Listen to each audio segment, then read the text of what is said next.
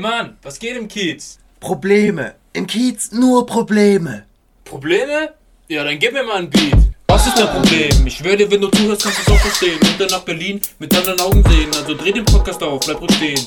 Das hier ist Kunst, kein Problem. Draußen stand ein Feuerkorb und es waren einfach wahnsinnig schöne Gespräche und auch schön zu sehen, wie wirklich Leute es angenommen haben und trotz nur durch die Fenster ausschauen, reinzuschauen, sich vielleicht irgendwie einen kleinen Tee zu holen, draußen zu stehen, ins Gespräch zu kommen und so ein bisschen auch die Dankbarkeit und die Freude zu sehen, irgendwie einen kleinen Ort zu schaffen in dieser Ausnahmezeit. Herzlich willkommen im Mühlenkiez. Das ist so ein Kiez außerhalb des S-Bahn-Rings. Das heißt, im Moment nicht gentrifiziert, auch nicht hip. Wir gehören zum Prenzlauer Berg, ist aber ein ganz anderer Prenzlauer Berg. Hallo, mein Name ist Jonathan. Und ich bin Isabel. Unser gesellschaftliches Zusammenleben hat sich in den letzten 100 Jahren stark verändert. Wir denken immer globaler und äh, bekommen Nachrichten aus der gesamten Welt. Aber was passiert eigentlich direkt in unserem Umfeld, in unserer Nachbarschaft, hinter der nächsten Tür in unserem Treppenhaus? Was geht da ab? Wer wohnt da? Was machen die Menschen? Was beschäftigt sie? Was treibt sie an? Diese Fragen versucht die Kulturmarkthalle zu beantworten. Sie wurde 2018 im Mühlenkiez erstmalig als Ort für Begegnung, Kunst und Kultur genutzt und durch ehrenamtliche und gemeinschaftliche Arbeit gestaltet. Und wir haben drei Menschen von der Kulturmarkthalle interviewt, die das gesellschaftliche Zusammenleben im Kiez neu gestalten wollen. Aber genug von uns. Hier kommen Kevin, Theresa und Andrea. Bühne frei. Das hier ist Kunst, kein Problem. Die, die Ursprungsidee war, ähm, ich glaube, so ein bisschen die Idee von der Kaufhalle auch aufgreifen, zu sagen, ähm, das könnte ein Raum sein, in dem Menschen ihre unterschiedlichen beruflichen Perspektiven ausleben können. Wir aus der Halle rausgehen und uns nicht nur verstehen als Ort, in den wir die Menschen einladen wollen, sondern auch als Menschen, als Team rauszugehen in den Kiez, in den Alltag der Menschen. Also wir haben schon so das Gefühl, wir wollen so eine kleine, eine kleine parallele Welt, einen kleinen parallelen Raum aufmachen. Es geht um, um äh, eine andere Art des Wissenstransfers, ähm, also intergenerationaler Wissenstransfer, der nicht unbedingt äh, akademische Hintergründe haben muss, sondern sich vielmehr auf äh, Lebenserfahrung gründet es geht uns darum, dass wir andere, eine andere Entscheidungsfindungskultur hier auch leben wollen. Also wir setzen uns intensiv mit der Soziokratie und dem Konsensieren, also dem systemischen Konsensieren auseinander, um einfach andere Formen auszuprobieren, wie wir zu Entscheidungen gemeinschaftlich kommen können.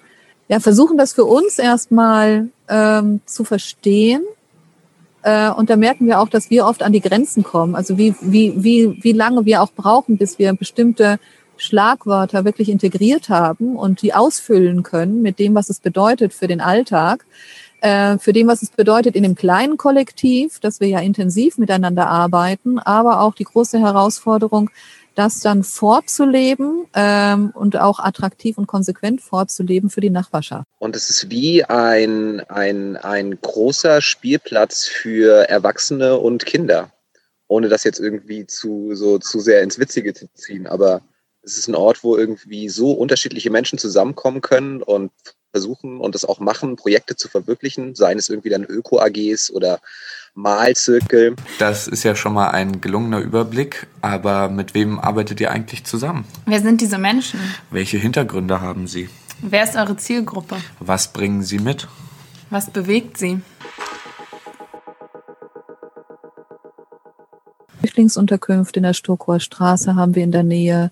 Ähm, das war und ist nach wie vor und eigentlich auch immer mehr, obwohl immer schwieriger auch. Eine unserer Zielgruppen, die andere aber auch der Mühlenkiez, also typisch Ostberlin, Plattenbau, die Menschen, die damals unsere, sagen wir mal, ersten, unser erstes Publikum, unsere ersten Mitmenschen waren, mit denen wir gestaltet haben, 2016, eigentlich sehr gut integriert sind, dass man da nochmal ein dichteres Netzwerk aufbaut, um die, die jetzt neu kommen, ähm, mit diesem Netzwerk aufzufangen und dann auch nochmal ganz anders auffangen zu können, eben mit dieser Zwischenerfahrung von jemandem, der diesen Weg in der Integration schon weitergegangen ist.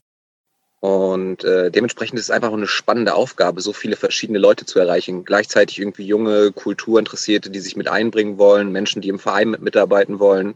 Wie Andrea eben auch gerade meinte, irgendwie dann auch die ähm, Geflüchteten oder Wohnungslosen irgendwie noch mit abzuholen. Und dementsprechend ist es auch irgendwie so ein bunter Mix dann aus irgendwie aktiv vor Ort sein, rausgehen, wie du sagtest, schon ganz richtig, irgendwie so leid es der Lockdown zulässt. Und irgendwie aber auch in vielleicht kleine Mitgliedermagazine zu gehen, die irgendwie die Wohnungsgenossenschaften hierum ausmachen und versuchen irgendwie darüber an die Leute mit ranzukommen.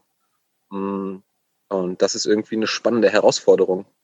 Das ist eine kunterbunte Mischung schon an sich, ähm, auch so von Lebensprojekten und Erwartungen und Haltungen. Ähm, das macht es sehr spannend, hier zu arbeiten. Und es ist nicht unbedingt einfach, weil wie gesagt, man kommt an die Menschen nicht gleich leicht ran, ähm, um sie hier einzubinden und für das Projekt zu interessieren. Aber wenn man es schafft, dann ist es, äh, ja, es ist kunterbunt, es ist schön gerade dieses permanent ähm, sich selbst auch auf die Probe stellen und immer wieder hinterfragen, wie tolerant ist man wirklich, wie offen ist man wirklich, wie bereit ist man wirklich, auf den anderen zuzugehen, ihm zuzuhören und das, was von der anderen Seite kommt, auch in seine in seine, sein Weltverständnis mit einzubauen. Also ich glaube, die meisten Menschen haben wir Brüche in der Biografie und aus unterschiedlichen Gründen und mit unterschiedlichen Hintergründen.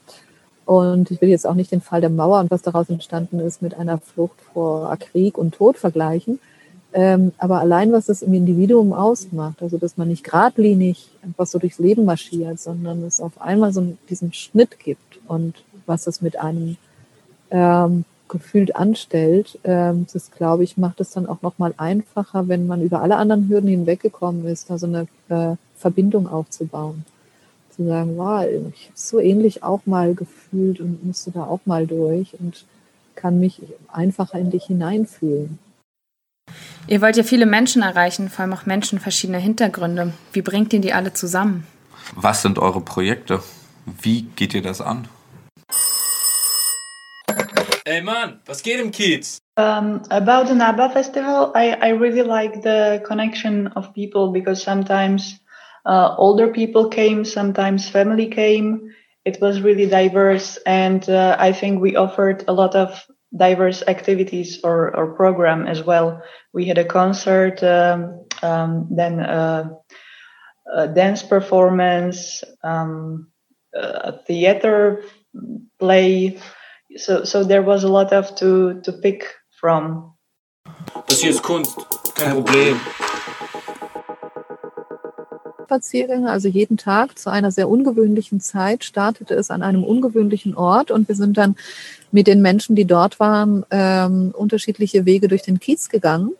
Und ähm, dadurch haben sich wirklich ähm, kleine Wandergemeinschaften gegründet, die regelmäßig, äh, also ohne dass wir den Impuls geben müssen, sich regelmäßig verein, äh, zusammenfinden und ähm, ihre Spaziergänge tun, das sie vorher nicht getan hatten. Wir haben draußen einen Bereich, da haben wir Hochbeete eingerichtet. Und ein Thema war unter anderem Nachhaltigkeit, ist es auch dieses Jahr für uns. Und ähm, ja, es haben sich Patenschaften ergeben, die sich gemeinsam um die Beete kümmern. Und das fand ich sehr schön, weil, äh, also ein Beispiel ist eine ältere Nachbarin, die eine sehr treue Besucherin der Kulturmarkthalle ist, eine sehr treue Unterstützerin. Und die hatte, wohnte hier in der Platte und hatte einen, einen kleinen Schrebergarten und konnte sich nicht mehr drum kümmern und hat dann ihre Lieblingspflanzen, also so ein kleines, einen kleinen Extrakt aus ihrem Garten, hat sie in ein Hochbeet gebracht und kümmert sich jetzt stellvertretend, also um ihr Hochbeet, aber eben auch um die Hochbeete der anderen in, in Gemeinschaft. Und das fand ich eine sehr schöne. Wir planen jetzt auch mit dem Tiny House raus in den Kiez zu gehen da quasi dann dort vor Ort präsent zu sein, ein paar Plakatwände, ein paar Infoflyer vielleicht, einfach irgendwie, um so von Face to Face mit den Leuten in Kontakt zu treten. Diese Pop-up-Ideen in den Alltag zu gehen und ähm, die, die Schwelle so niedrig wie möglich zu halten, das wird, glaube ich, etwas sein, was uns kennzeichnen wird. Auch aus der Notwendigkeit, mobil zu bleiben, weil wir in Zukunft mobil sein werden müssen.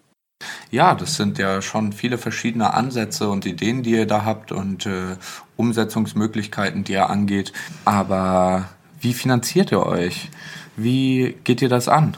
Was beschäftigt euch? Was ist das Problem? großen Säulen, über die wir uns finanzieren, ist der Integrationsfonds, den wir jetzt bewilligt bekommen haben. Die Idee des bedingungslosen Grundeinkommens, die uns ja auch umtreibt, weil ich glaube, diese Potenziale, die gibt es ja nicht nur bei den Flüchtlingen, bei den Geflüchteten, bei Menschen mit Migrationshintergrund, sondern die gibt es ja auch sehr verbreitet in der Gesellschaft. Ne? Also da wirklich den Topf aufmachen zu können und, und die Möglichkeit bieten zu können, guck doch mal, was, worin möchtest du dich ausprobieren? Was möchtest du gerne tun? Wie kannst du dich gut vernetzen? Wie kannst du mit deinem Nachbarn nebenan, also mit dem Menschen, der, der nebenan wohnt, wie kannst du da, mit ihm vielleicht ein kleines Projekt denken?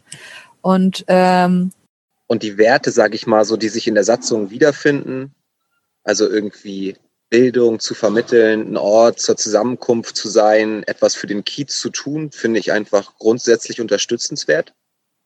So, da kann ich mich mit identifizieren, das freut mich. Und gleichzeitig ist es natürlich auch ein wahnsinnig schöner Ort, um sich irgendwie mit einzubringen. wie wir begonnen haben als kleine Initiative und wie relativ schnell wir gewachsen sind und trotzdem merken, dass es immer noch Hürden gibt. Also dass es ähm, dieses an die an unsere Zielgruppen, sprich die Gemeinschaftsunterkünfte und auch unsere näheren Nachbarn im Kiez ranzukommen. Vertrauensfrage ist eine große Frage. Also Menschen zu aktivieren, in die Unterkünfte gegangen sind und wir irgendwie ja gedacht haben, gut, nach einem Jahr hat man Vertrauen aufgebaut. Das ist ja schon eine große Frage. Ne? Also es reicht ja nicht, dass man da einfach so auftaucht, aufpoppt und dann darauf, davon ausgehen kann, dass ähm, Herz und Ohr und Tür geöffnet werden. Probleme hier, Probleme Probleme, Probleme. Was wünscht ihr euch für die Kulturmarkthalle und euch persönlich für die Zukunft?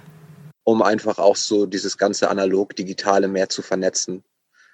Mm, Das wäre für mich einer der Wünsche. For me, for the community in uh, Mulangit or Prenzlauberg, I would wish um, that we find a way how to connect with them and how they can connect with us, also in a digital form or analog. Uh, I hope we will not uh, forget that we are here for the kids and uh, yeah, just do our job to for, for people. Das, was uns diese Zeit jetzt vielleicht auferlegt hat, was wir nicht unbedingt getan hätten, aber doch für gut befunden haben letztendlich, dass wir das irgendwie auch in diese Nach-Lockdown-Zeit mit rüber retten. Damit kommen wir zum Ende unseres Podcasts. Wir wollen uns bei Andrea, Kevin und Theresa für ihre Zeit bedanken. Wir haben viel gelernt und mitgenommen äh, über Nachbarschaft und was es heißt, gemeinsam seinen Kiez zu gestalten und ähm, auch das Zusammenleben zu revolutionieren und ein bisschen mehr Initiative zu zeigen für unsere Kieze. Ihr habt uns gezeigt, wie viel bunter und offener unsere Lebensräume sein könnten, wenn wir alle ein bisschen zusammenarbeiten. Vielen Dank euch fürs Zuhören und viel Spaß beim Weiterhören dieser Podcast-Reihe.